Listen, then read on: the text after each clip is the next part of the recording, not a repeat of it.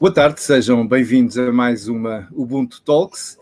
Eh, seguimos eh, esta série em torno do dia seguinte, eh, convidando várias personalidades a refletirem connosco sobre os desafios que estão presentes no futuro próximo. E hoje temos o enorme gosto e, e grande honra de ter connosco a Luísa Schmidt, é socióloga, é investigadora principal do Instituto de Ciências Sociais da Universidade de Lisboa, onde coordena o Observa, Observatório do Ambiente, Território e Sociedade. Integra também o, o Comitê Científico do Programa Doutoral em Alterações Climáticas e Políticas de Desenvolvimento Sustentável. É, é membro do Conselho Nacional de Ambiente e Desenvolvimento Sustentável, com variedíssimas publicações, eh, destacam-se nas mais recentes os livros Sustentabilidade primeiro grande inquérito em, em Portugal e também uh, Portugal, Ambientes de Mudança, Erros, Mentiras e Conquistas, este título de 2016. É colunista regular do Jornal Expresso em questões ambientais e é alguém que ouvimos sempre com muita atenção. Bem-vinda, é um grande gosto, uh, professora Luísa Schmidt, tê-la connosco e vamos ouvi-la com todo o interesse sobre a sua visão quanto ao dia seguinte. Então, muito boa tarde, muito obrigada pelo convite, é um prazer estar aqui. Eh, e vou, e vou dividir esta minha intervenção, vou mostrar alguns slides, vou dividir em três, três áreas, não é? Três, três, três grandes eh, blocos. Portanto, no fundo, eh, um, um que tem a ver com coisas que já vêm de trás, portanto, com certas insustentabilidades de um sistema, focando a crise ambiental e a crise social, depois, eh, um outro sobre as narrativas que, de, de, saída, portanto, como é que se tem pensado a saída desta crise que o Covid, evidentemente, veio agravar e veio mostrar outros lados uh, a que não estávamos habituados. E depois, quais são as tendências, portanto, como é que nós podemos pensar por onde é que passa esta, esta mudança no futuro. ora bem, o primeiro, portanto, isto é, isto é o slide inicial, eh, e o que eu a primeira coisa é simples, trata-se de olhar para a realidade. Uh, sabemos hoje que o mesmo sistema que produziu uh, coisas tão importantes como a evolução tecnológica e científica, o aumento de esperança de vida e de bem-estar para tanta gente e até reduziu o número de pessoas em pobreza extrema, entrou nas últimas duas décadas, digamos, num imprudente descontrole compulsivo, passando a criar mais problemas do que os que consegue resolver. A crise ambiental global, associada ao extremar das desigualdades sociais, podemos dizer que ameaçam hoje a paz e a sobrevivência da humanidade do planeta. E eu gostaria de lembrar alguns dados sobre a má distribuição dos recursos e dos riscos. E, portanto, o slide de trás, portanto, aquele tem a ver com a escassez de água, e, e para trás, agora temos que pôr para trás, se conseguirmos, Uh, tem a ver com a escassez e com a poluição hídrica. Nós sabemos que a questão da água potável é dos mais graves que existe no, no planeta, que afeta 40% da população mundial, que os aquíferos já estão muito poluídos e que 80% das águas residuais resultantes das atividades humanas são descarregadas sem qualquer tipo de tratamento. Uh, depois podemos passar o slide e vemos que avançamos e vemos que eh, o, problema de que eu estava a dizer, um terço da população mundial não tem ainda acesso aos serviços de saneamento básico, podemos avançar, e isto cria enormes problemas com, com a, com, evidentemente, no Covid, como nós temos visto, aliás, uh, uh, nos países em desenvolvimento. Depois, outro problema muito grave tem a ver com a desflorestação mundial, que é galopante, há uma, enfim, há uma perda líquida muito grave em, em países, sobretudo nos países da, nos países da, de, de, do Sul, não é? A América do Sul e África, podemos ver no slide a seguir eh, que eh, as zonas mais afetadas estão ali a vermelho, não é? E a África tem sido, fala-se pouco, fala-se muito mais, e bem, eh, da floresta, da floresta amazónica, eh, mas que, que, abrange vários países, mas a África tem tido, eh, um, tem tido uma, grande, uma grande avanço da desflorestação, infelizmente, e isso cria enormes problemas, por exemplo, à biodiversidade, não é? Uma das questões uh, que hoje se põe relativamente ao Covid tem a ver justamente com isto, com o excesso de intrusão humana e de destruição dos habitats. Podemos seguir para vermos agora um, a questão da perda da biodiversidade, como eu dizia, é um dos problemas mais graves e que muitas vezes não se valoriza, mas uh, tem, com este avanço uh, da, da, desflorestação, uh, da transformação de zonas naturais e selvagens em zonas humanizadas acaba por, por, por, por, haver aqui um problema enorme. Não nos podemos esquecer que é da biodiversidade que nos vem a boa água, que nos vem os medicamentos, que nos vem a alimentação. Para não falar do problema dos insetos, que, como nós sabemos, são fundamentais para a produção agrícola. Podemos continuar e ver aqui, isso é só umas imagens que, que, dos animais que muitos deles em extinção. Os oceanos é outro problema gravíssimo.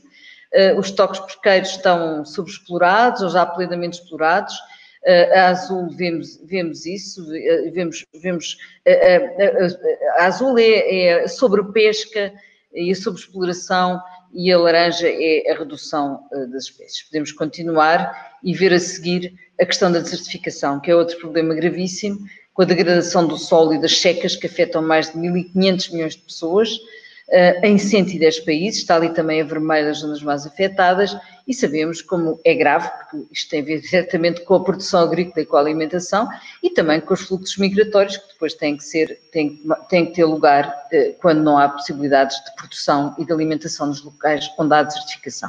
Podemos avançar para vermos os, os tais 50 milhões de pessoas que se encontram em risco de deslocação forçada nos próximos dois anos, 10 anos devido a este, esta, a esta situação e já, já estes movimentos.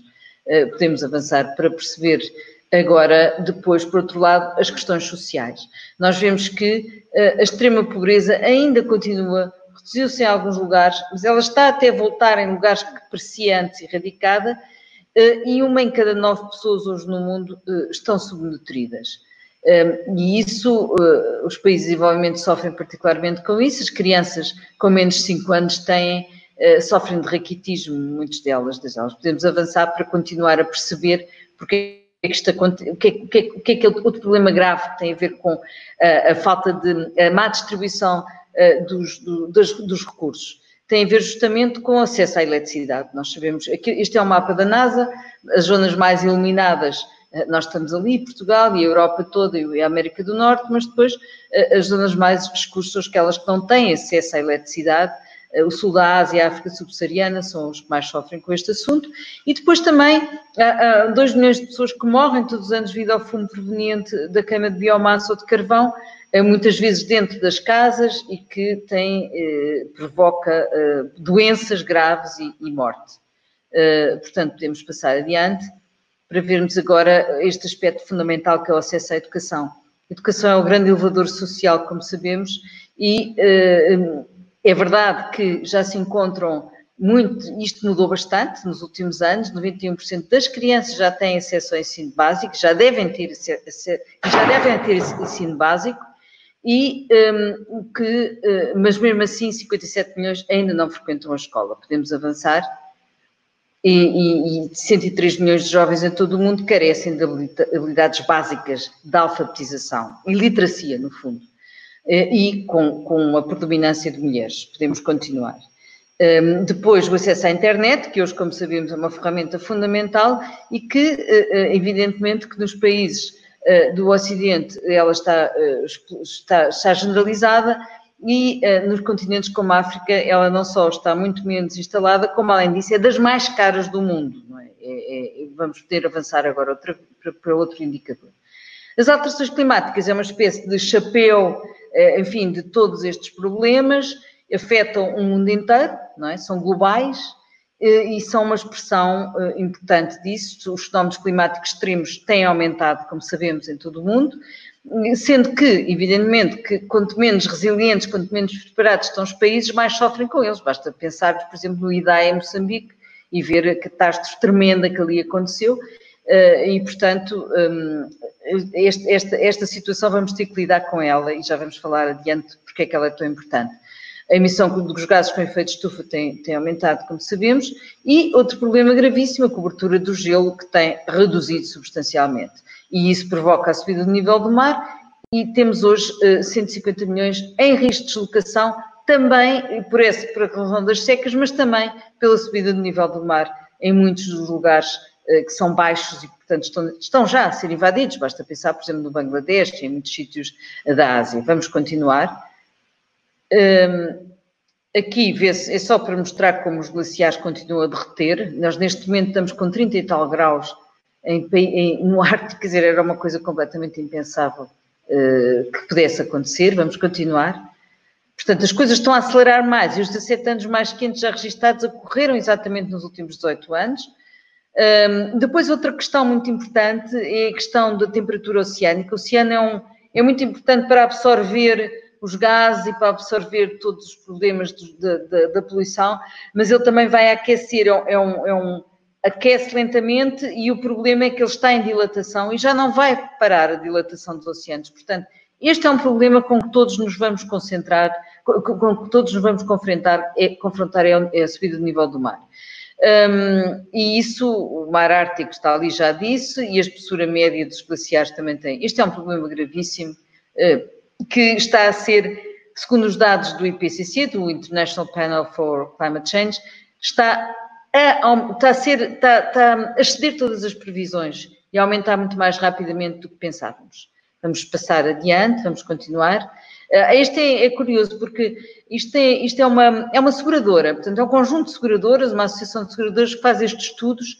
Uh, evidentemente que as seguradoras estão confrontadas com os, os chamados eventos extremos, as tempestades, os, os ciclones, uh, os furacões, e, e depois uh, não podem ir à falência, não é? Portanto, fazem estudos muito apurados sobre o que é que é, o que é que pode ser os tais eventos extremos que podem trazer grande destruição a muitos sítios. Reparem ali eh, como eh, tem subido, não é? Tem subido exponencialmente o problema das catástrofes e dos eventos extremos. Podemos continuar.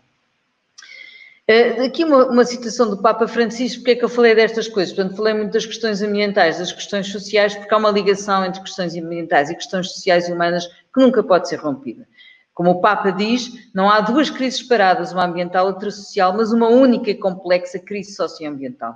E isto é, e esse é, e é assim que temos que pensar, é na articulação entre estas duas crises que, que, dependem uma da outra. E já podemos falar depois mais à frente sobre este assunto, podemos continuar. Um, o que é que tem havido? Portanto, há narrativas, tem havido, estes problemas vêm de trás e têm sido pensados e têm sido trabalhados, uh, e sobretudo há muitas narrativas, algumas mais radicais, eu fui aqui escolher as menos radicais, digamos, uh, de mudança. Uh, uma é dos limites, que aponta para os limites ambientais efetivos, a que todos hoje já chegamos, já ninguém duvida disto, a destruição dos solos, a degradação das águas, a perda da biodiversidade, etc. E dos recursos, portanto, o excesso de exploração dos recursos.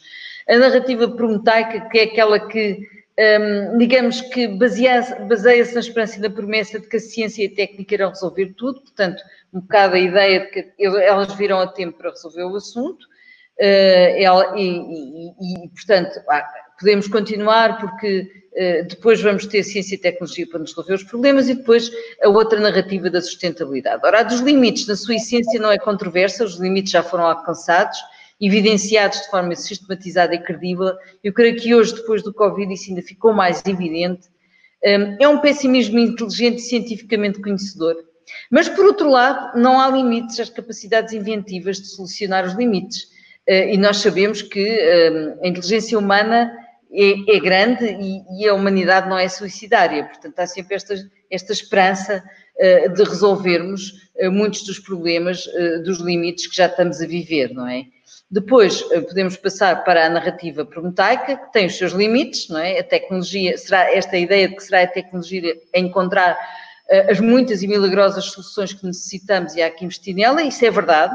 É um otimismo esperançoso, mas não se pode, não podemos entrar em, em embriaguez tecnológica, pressupondo que uh, conseguimos chegar a tempo e não sofremos as consequências uh, de salvar os recursos em, em depleção, porque ehm, nós podemos avançar muito em termos tecnológicos, mas há recursos que não são recuperáveis se nós não fizermos outro tipo de atuação. Uh, e depois a tecnologia pressupõe decisões políticas e pressupõe que nós assumamos a tecnologia, que a entendamos, que conseguimos usá-la eh, fala-se hoje muito da mobilidade elétrica. Claro que ela é muito importante e é, um dos problemas, e é uma das áreas que temos que, temos que investir, mas na verdade eh, eh, generalizar a mobilidade elétrica não vai ser muito fácil, não é? E implica grandes investimentos públicos. Podemos passar para a última narrativa, aquela que eu proponho e que tem a ver com o futuro, podemos mudar agora, podemos passar o slide, que é a narrativa, as narrativas da sustentabilidade. E o que é que aconteceu entre 2009 e 2018? Foram produzidos por entidades independentes mais de 40 documentos com novas propostas para a crise económica, passaram pelo restauro das políticas ambientais.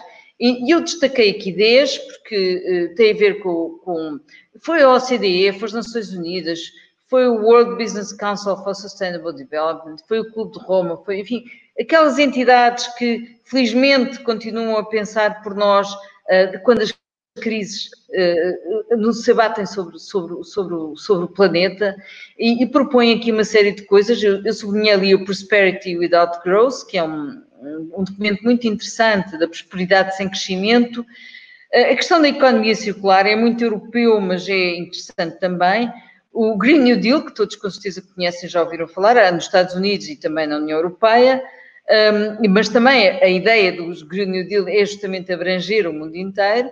Os ODS, os Objetivos de Desenvolvimento Sustentável, que foram aprovados em 2015 pelas Nações Unidas e que são uh, muito importantes, já veremos adiante, uh, para, para, conseguirmos um, enveredar para um caminho de sustentabilidade. E depois tem-se falado muito do Pacto Ecológico Europeu, mais à escala europeia, mas evidentemente que a Europa tem sempre, do seu ponto de vista, o resto do mundo, não é? Por isso é que ela é especial. Podemos passar adiante para vermos agora as tais, uh, as tais, Se fizermos uma síntese de todas estas propostas, o que é que temos? Temos um, a tal, identificam-se quatro dimensões muito importantes da sustentabilidade.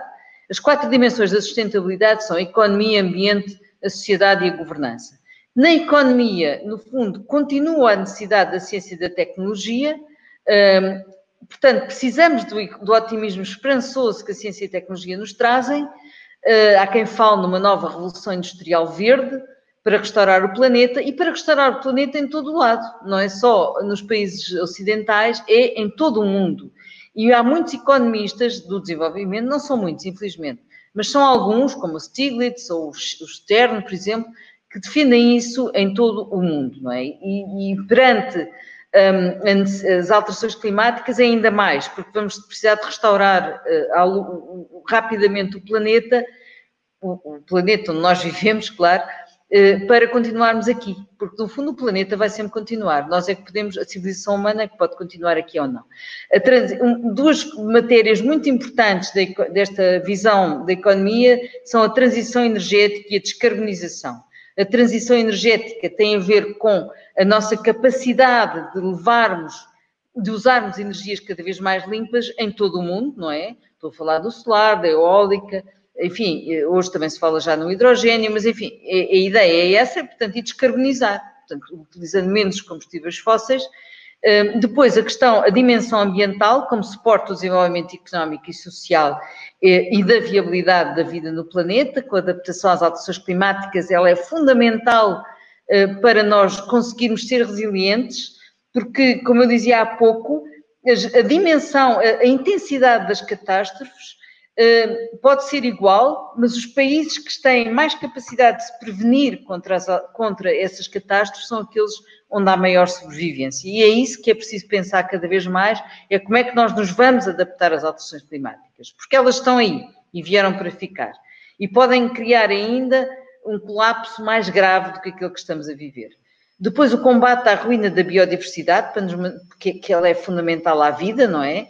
E até para combater novas pandemias, depois, o novo paradigma ecológico, a questão da economia circular, portanto, a ideia de que os, não pode haver resíduos, não é? Os resíduos são todos, são matérias-primas. Depois, do ponto de vista social, combater as desigualdades sociais é fundamental. E depois as mudanças do consumismo, sobretudo nos países que, um, ocidentais, que se tornam mais pressionantes para todos os outros, uh, numa lógica não tanto das privações, mas também mas mais, mas mais dos ganhos compensatórios. Uh, ter muito em mente a equidade e a justiça social e uma ética para isso. A governança uh, multinível, não é? valorizando o papel dos atores locais, cada vez é mais importante a mudança à escala local, depois também podemos falar sobre isso, e o combate à corrupção e uma nova ética empresarial têm que estar na agenda.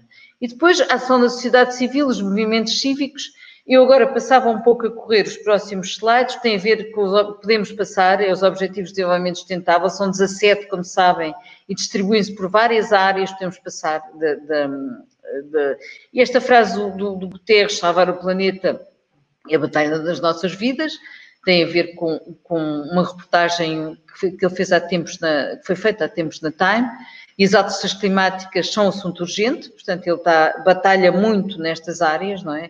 Podemos continuar, para acabarmos agora com três slides. Um, eh, ah, não, o que é que é fundamental? Mesmo para isto do Covid, ficou muito claro o papel da ciência e do conhecimento. E, ele tem que se expandir. Portanto, o acesso generalizado ao conhecimento científico sobre as alterações climáticas, sobre as doenças, sobre as pandemias, sobre a biodiversidade. Portanto, o conhecimento científico ganha um papel preponderante e tem que ser, tem que ser expandido e tem que, ser, tem que chegar às pessoas de uma forma acessível. E o funcionamento em rede é fundamental. O segundo, podemos passar, o segundo, o segundo aspecto tem a ver com as políticas públicas preventivas, como eu dizia há pouco, sem descontinuidade. Temos que adotar um etos preventivo nos processos decisórios e as pessoas têm que perceber quais são estas medidas das alterações climáticas e, e face às alterações climáticas e face a todas, as, todas as pandemias e porque é que eles são importantes. Uh, investir já na economia do futuro, investir na equidade e na justiça. Nós não podemos ter uma sociedade saudável e, e, e resiliente uh, com esta desigualdade que neste momento temos e com esta pobreza que continua. Eh, e, portanto, este é um dos papéis. Depois, a questão fundamental, como diz o Amartya Sen, nós temos que quebrar o ciclo vicioso da, da, incapacitação, ou seja, investir muito seriamente na capacitação a nível formal, nas escolas, mas também a nível informal, nos projetos de educação que se podem passar em vários outros, uh, vários outros palcos que não sejam a escola, e o papel das universidades, que é cada vez mais importante na articulação com as escolas e com as comunidades locais. Podemos avançar os processos participativos e governança, novos mecanismos de participação. As pessoas têm, têm que haver maior, novas metodologias, novos espaços de civismo, tem que haver aqui muito mais envolvimento das pessoas uh, para conseguirmos uh, realmente fazer a diferença, não é? E conseguirmos organizarmos de uma forma diferente, reorganizar as instituições, as instituições internacionais precisam muito de ser mudadas e de ser reforçadas, não é? As Nações Unidas, neste momento, por, por, por diversas razões que também podemos discutir, já tiveram dias melhores e têm, e têm um papel tão importante que nós temos que contribuir para o seu reforço. Um, depois o envolvimento das elites oficiais, empresariais, intelectuais, e depois um localismo sustentável, ou seja, uh, nós temos que pensar que muitas vezes é à escala local que é mais fácil para as pessoas a participar e a fazer diferente. É mais legível do que a escala nacional e do que a escala global, mas podemos falar no local, que é a mistura das duas. Podemos passar adiante para quase para o último slide, que é a questão de governança, uh, ainda várias mudanças uh, por grupos inovadores locais. Há sempre grupos inovadores uh, nas sociedades que podem fazer grandes mudanças. Um deles é o Ubuntu, claro, é um movimento muito importante uh, que pode fazer mudança em todos os sítios onde atua. liderança de bons exemplos mobilizadores é, são importantes novos movimentos cívicos, juvenis e outros, e nós sabemos que estão a emergir vários movimentos em vários sítios do mundo com uma grande vantagem é que comunicam em rede. Uh, e aí são as vantagens das redes sociais. Podemos passar adiante, uh, que estes são os últimos slides, têm a ver com os jovens, acabar com os jovens, com este movimento juvenil do Fridays for the Future, e com a frase do Gandhi, vivam de forma mais simples para que outros possam simplesmente viver. O Papa Francisco, precisamos de um acordo sobre os regimes de governança para toda a gama dos chamados bens comuns globais. Ele tem falado muito nisto, é uma das vozes mais importantes uh, na questão uh, dos, do, de articulação entre o ambiente e as questões sociais. E depois o Einstein, perante aquilo que o Covid nos traz e perante os desafios que, estamos, uh, que estão presentes, e quando eu estou a falar nestas mudanças, estou a pensar sempre no pós-Covid. todos sabem que, que aquilo que algo que é, é impossível de realizar até que apareça alguém que não sabe e o inventa. E nós estamos num processo que ao mesmo tempo é dramático, mas que pode, podem sair daqui realmente soluções inventivas e que nos tragam esperança. Professor Luísa Schmidt, muito obrigado por esta fantástica uh, viagem, por um conjunto de ideias-chave para olharmos os temas da sustentabilidade.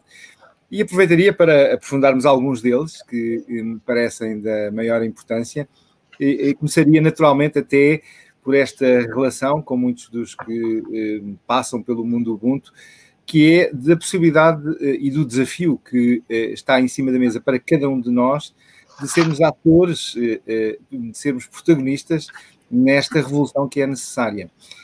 creio que também é responsabilidade individual, para além da governança a nível nacional e, e, e local, que também já falaremos, que os indivíduos podem fazer a diferença nesta transição que é necessária? Os indivíduos podem fazer a diferença, mas, mas eu sou muito pelo, pela ideia do coletivo. E, e, penso que é preciso políticas públicas e é preciso criar condições, muitas vezes, para que as pessoas mudem. O que não quer dizer que um indivíduo, às vezes sozinho, e nós temos visto isso, não possa fazer grandes mudanças em, nas comunidades, e pode, não é? Um, eu resisto um bocado é aquela ideia que ah, nós vamos ser muito politicamente corretos e isso vai resolver os problemas do mundo. Não é bem assim. E nós, quando estudamos, tem a ver também com a minha formação de socióloga, não é? Isso é mais.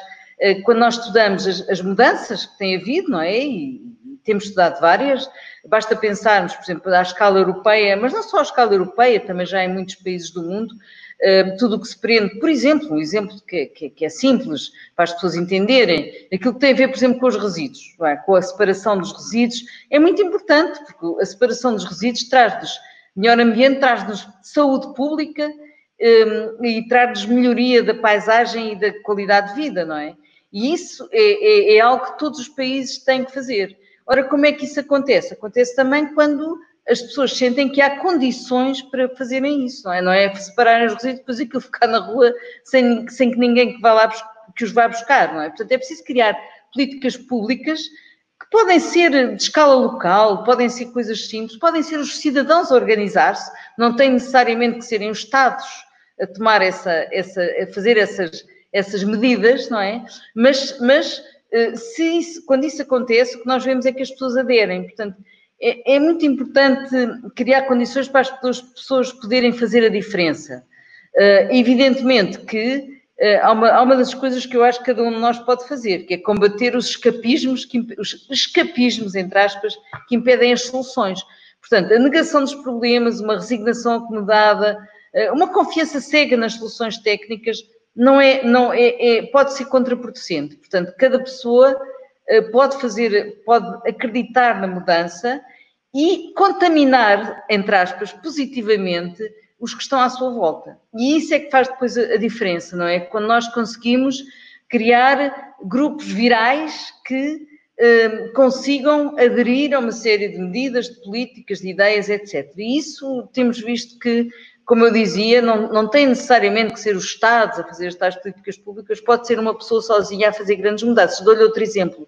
Nós, neste momento, estamos a fazer um estudo sobre a questão gravíssima que, ocorre em Portugal, mas que ocorre em vários sítios do mundo, a questão dos incêndios. Um, estamos a estudar o Pinhal Interior, não é? Que foi a zona mais que em 2017 teve aqueles casos dramáticos uh, de mortes, e, e, vemos que em algumas juntas, alguns locais, basta uma, uma pessoa às vezes ter uma ideia e ter uma dinâmica para fazer a diferença, levando, evidentemente, a um conjunto de mudanças de toda a comunidade. Exatamente nesse domínio da, da, intervenção ao nível da sociedade civil, eh, referiu os jovens, eh, deposita nos jovens uma grande esperança como força motriz para algumas destas transformações, como é que viu fenómenos como o da Greta Thunberg, como as greves climáticas, como iniciativas que mobilizaram eh, tantos jovens, parece que este tema é um dos que é transversal à nova geração, para o qual a nova geração está atenta. Como é que vê o papel dos jovens como eh, protagonistas nesta, nesta transformação, nesta transição que é necessária? Bem, os jovens são uh, absolutamente fundamentais para esta transição e, e, foram muito importantes, e estão a ser, quer dizer, nós neste momento vemos com a pandemia e com a necessidade de, de estarmos todos confinados e com distanciamento social, uh, saíram um bocadinho da cena do palco público, mas continuam a funcionar em rede. E, e a verdade é que e foi, é um, este movimento juvenil uh, ganhou corpo sobre a inspiração da Greta Thunberg, mas evidentemente nunca teria existido, nem se teria, nem se teria expandido a este ponto, se não estivesse já latente en, entre esta nova camada juvenil as preocupações que eles manifestam. Um, do meu ponto de vista, trata-se de uma juventude que atravessou a infância em plena crise, não é? A crise de 2008, um, que viu as suas famílias e os seus amigos confrontados com a fialdade moral que eclodiu uh, nas falências financeiras e nos regates das dívidas, e, portanto, cresceu a desconfiar de um modelo económico que tem destruído os tais equilíbrios ambientais e sociais. Uh, assistiu também aos documentários e notícias sobre as rupturas ambientais e também assistiu aos avisos dos cientistas, percebendo muito pragmaticamente que nós deix a deixar-lhes um mundo em risco. E, portanto, a consciência destes jovens e adolescentes, entre o final do secundário e o início do universitário, que são muito hábeis nas, nas novas redes sociais eh, e de informação que a, que a, que a web faculta, eh, conseguiu estruturar este importante movimento que já hoje desafia os poderes políticos e institucionais a todos os níveis. Eh, mas eu acho que assusta claramente os poderes mais conservadores, como fica às vezes até patente numa agressividade que se, que se revela face à figura da, da, da, jovem, da jovem Greta, mas outras figuras juvenis já têm despontado, inclusive em Portugal, um pouco por todo o mundo, e neste momento eh, têm cada vez mais importância, e além disso vão ser os decisores de futuro. Portanto, digamos que eh, este movimento da greve pelo clima é dos fenómenos políticos mais curiosos e interessantes a que se assistiu ultimamente, não é o único, e também eh, convém lembrar alguns outros movimentos que estão aí, e que o que é interessante é que há emergência de vários movimentos a vários níveis, a em várias áreas, portanto, desde as pessoas, que, os novos rurais, portanto, no caso português, até, enfim, muitas vezes as pessoas que se organizam à escala urbana para terem mais sustentabilidade nos seus bairros, às ecoaldeias,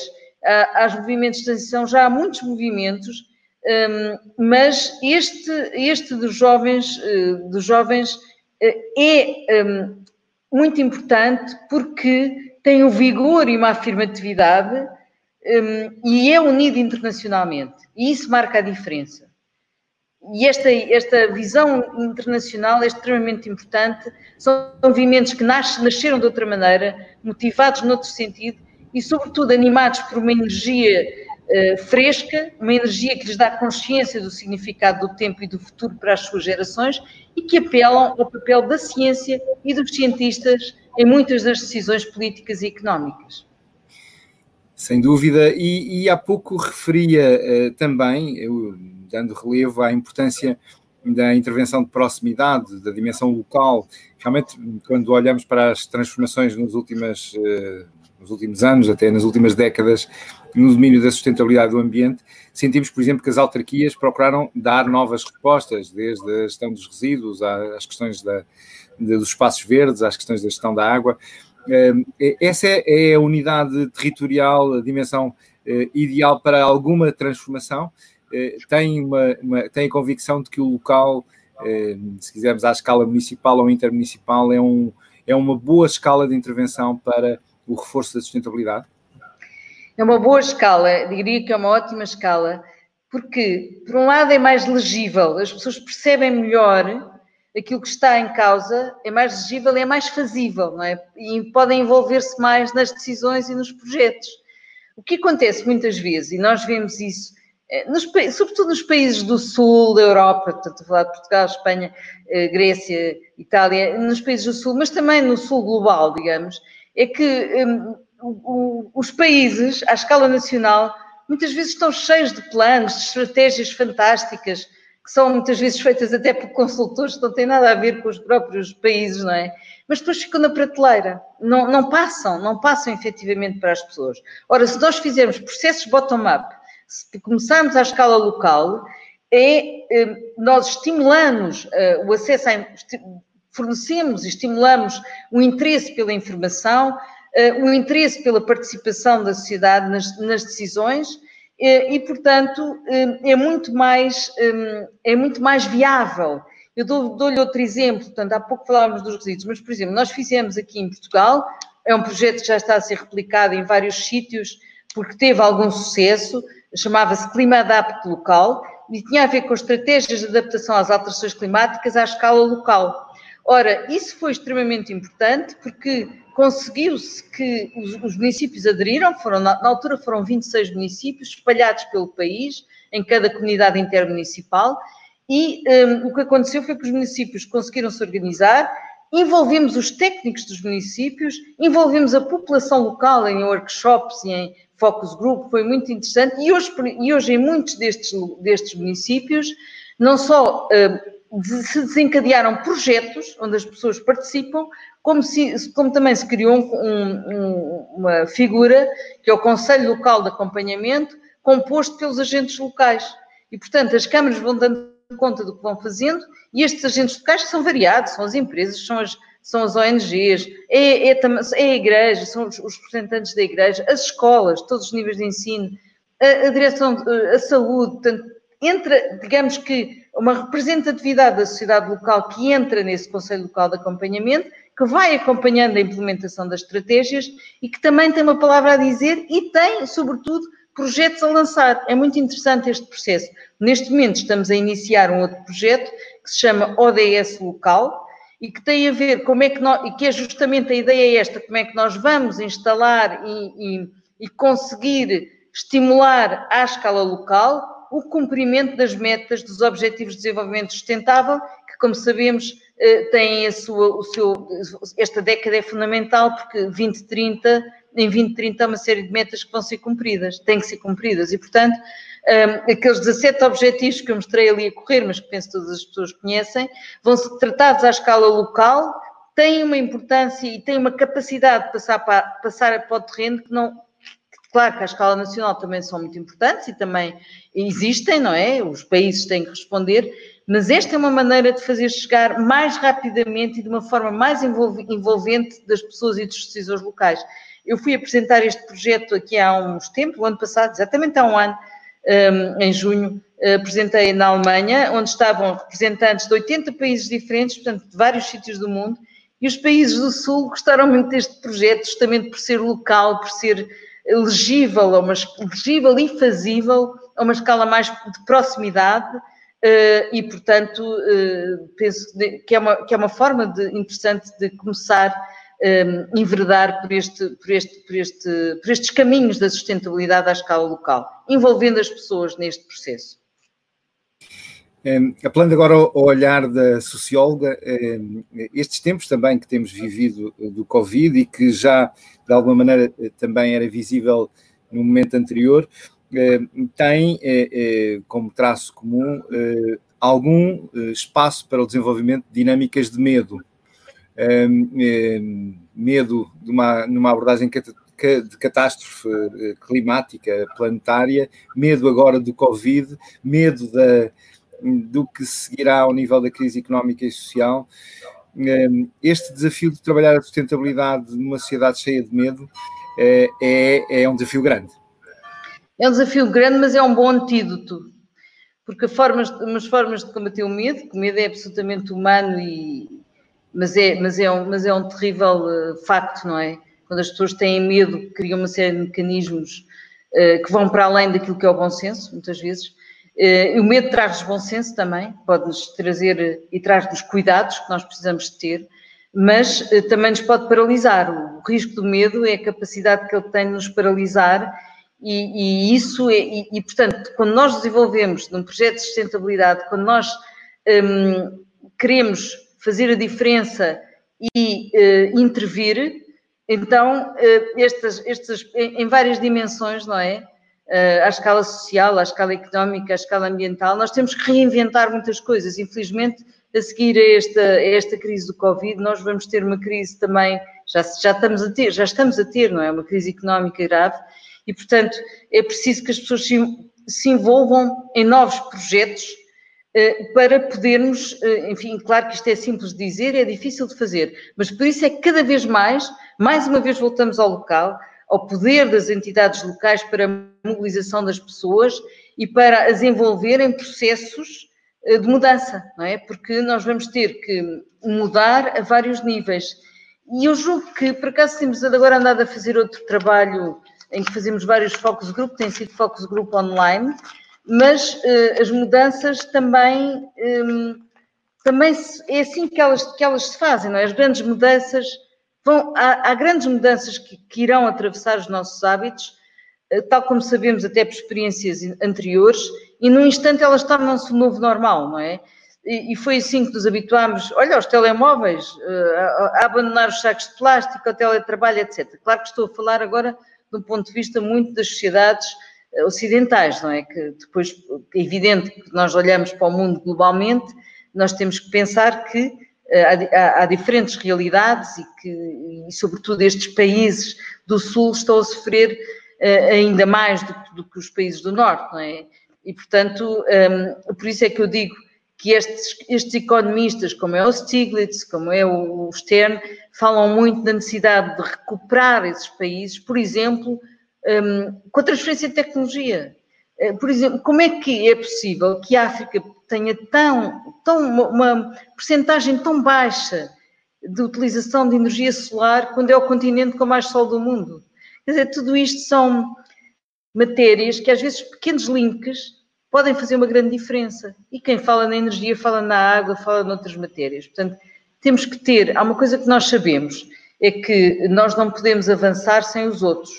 E, portanto, para termos futuro, nós precisamos de pensar que é com todos, não é? Sem excluir e sem esmagar ninguém. E, portanto, o medo existe, o medo está cá, mas o medo tem que ser uma mola para, para nos fazer uh, atuar de uma forma diferente, uh, sem perder de vista uh, todas estas questões das pontes, da solidariedade, enfim, de, de, de... e por isso voltamos ao mesmo: ciência e conhecimento, papel dos jovens, empenho coletivo na adaptação às alterações climáticas. Por exemplo, a adaptação às alterações climáticas pode, em vez de ser algo negativo, pode ser até um dínamo para o próprio desenvolvimento sustentável. Eh, já há teses a serem feitas nesse sentido. Eh, e sempre com esta ideia que as sociedades precisam de combater as desigualdades, a pobreza e, e enfim. Eh, nós ontem tivemos aquela notícia, não sei se repararam, dos grandes milionários que querem ajudar a combater. 80 e tal milionários fizeram abaixo assinados que estão dispostos a dar, querem pagar impostos para ajudar a combater a crise eu diria que uma das coisas muito importantes também era acabar com a batota dos offshores, um, que inviabiliza, de facto, uh, o projeto de sustentabilidade global, de racionalidade e de civilização. Era uma boa, às vezes é nas crises que se aproveita para fazer grandes mudanças, e uma delas deveria ser essa, sem dúvida alguma. Agora, o medo uh, está cá, temos que lidar com ele e temos que aproveitá-lo não para, não para paralisar, mas para sermos mais inteligentes na forma como nos organizamos. Estamos a chegar ao final da nossa conversa e desafiamos sempre os nossos convidados, e hoje de uma forma muito, muito especial a professora Luísa Schmidt, uh, como é próprio e, e, e, e, muito traço do Ubuntu, uma última nota final que possa trazer uh, esta abertura à esperança, esta abertura que um, na narrativa da sustentabilidade, como referia, não está tudo perdido, bem pelo contrário, podemos ser construtores de um futuro diferente as suas últimas notas, apelo aos Ubuntu para que possam ser construtores de um, de um outro amanhã, de um novo normal, do tal novo normal. Uh, primeira questão da justiça socioambiental. Uh, a ideia de que vivemos num mundo interdependente e é preciso maior equidade norte-sul. O Papa Francisco também fala muito da dívida do norte, dos países do norte aos países do sul. Era essa a ideia do Acordo de Paris e ela deve continuar em cima da mesa. A dívida ao Sul paga-se, como eu dizia, com transferência de conhecimento e de tecnologias limpas, com assistência técnica, com manutenção dos recursos de sobrevivência. Eu estou a falar das águas, da floresta, dos recursos marinhos. Temos todos que lutar por esse assunto, por esses temas, porque eles são a nossa sobrevivência do futuro. Depois, hum, a outra questão tem a ver com a tal questão dos descartados da sociedade, maior equidade entre ricos e pobres, e tem que, temos que lutar por isso. Já demos aqui algumas ideias, essa é uma matéria muito importante. Ciência, eh, papel eh, central dos cientistas. Um, a tecnociência bem orientada pode produzir coisas que são valiosas e melhorar a qualidade, como tem feito em, muitos, em muitas matérias, melhorar a qualidade de vida do ser humano e, portanto, ouvir os cientistas e obrigar os políticos a ouvir os cientistas, fazer pressão sobre os, sobre os, sobre os políticos para que eles ouçam mais a ciência, e, e, e a necessidade de mudar. Lembro sempre uma, uma frase da senhora Merkel, quando foi a, falámos aqui da, da, greve, da greve climática dos jovens, e ela disse uma frase que eu acho muito interessante. Ela disse: continuem, façam greve, pressionem-nos para que nós possamos tomar as medidas que temos que tomar, mas que não conseguimos. Portanto, é, é, é muito importante a ação pública, a, a sociedade, o papel da sociedade civil e da cidadania participativa para pressionar os políticos, para sabermos o que é que eh, se faz, por exemplo, aos dinheiros públicos, não é? Nós, na Europa, por exemplo, agora vamos ter um pacote de de novos fundos, há um novo, há um novo quadro, um novo ciclo de financiamento. Ora, a sociedade civil tem que se empenhar em saber como é que vai ser aplicado, como é que vão ser aplicados esses fundos. Depois, a questão de uma nova economia circular, é muito importante as energias limpas, a agricultura de proximidade, é muito curioso nós verificarmos como com, com o Covid, com esta pandemia, toda a questão da, da, da, agricultura de proximidade, biológica ou não, mas de, de, proteção integrada, mas habitualmente a biológica teve aqui um papel muito importante. Uh, portanto, os ciclos curtos entre produção e consumo, uh, os circuitos curtos, ganharam um papel muito importante e percebemos também que temos que ter mais autonomia do ponto de vista alimentar e, portanto, temos que aproveitar melhor os nossos solos, temos que produzir mais, mais alimentação. E depois reforçar a política com um P grande, e a diplomacia, uh, os acordos internacionais, uh, a interdependência que nos obriga a pensar num único mundo, num projeto comum, torna-se indispensável um consenso mundial que leve a programar uma cooperação internacional no cuidado do ecossistema de toda a Terra, nos bens comuns, não é? Ehm, e eh, a maturação das tais instituições internacionais que falávamos, mais fortes e eficazmente organizadas. Nós, neste momento, infelizmente, não temos grandes lideranças, pelo contrário, temos lideranças muito frágeis e muito polémicas nos, em países como, por exemplo, os Estados Unidos da América, mas a, a, história já nos mostrou que há muitas mudanças, não é? Ninguém, ninguém acreditava, por exemplo, que a África do Sul não entrasse em guerra e apareceu o Mandela, portanto, também temos, temos que ter esperança de que uh, o próprio Estados Unidos, que tem muita importância, porque são uma, um dos o país mais poderoso do mundo ainda, não é? De, de ter uma liderança diferente e, portanto, ehm, uh, no fundo, ajudar a que tudo isto se concretize ao nível das Nações Unidas e, finalmente, para terminar, a questão da educação para a cidadania ambiental, não é? O que distingue o desenvolvimento, do, como quem diz isto, o que é o, o Divana Martins num, num trabalho que fez recente, que distingue o desenvolvimento do atraso é a aprendizagem. E, portanto, a capacitação é indispensável. É a capacitação que dá sentido à ação. Portanto, investir nela é sempre um valor seguro. Com um enorme eh, agradecimento, eh, bem-haja por este tempo que dedicou ao Ubuntu Talks. Foi um gosto. Connosco tivemos a professora Luísa Schmidt, do Instituto de Ciências Sociais da Universidade de Lisboa. Eh, ficaram notas fundamentais para o dia seguinte. Uma boa tarde para todos. Gostei muito também. Obrigada.